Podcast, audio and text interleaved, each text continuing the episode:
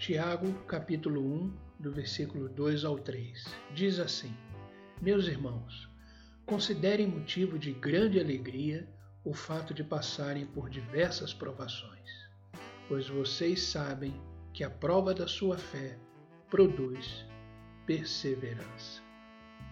Surge uma dúvida: como exercer a fé? Confiando diariamente, semanalmente e anualmente que Deus nos ajudará através das tempestades que nos sobrevêm na jornada da vida.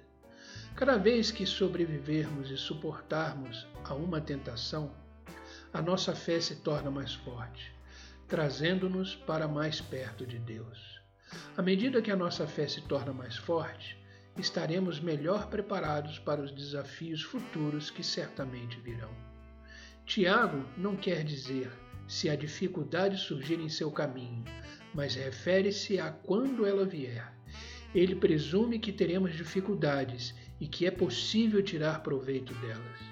A questão é não fingir estar feliz quando se enfrenta a dor, mas ter a perspectiva positiva, deixar que ela seja uma oportunidade para a alegria, por causa daquilo que as dificuldades podem produzir em nossa vida. Tiago diz que devemos transformar nossas dificuldades em momentos de aprendizado.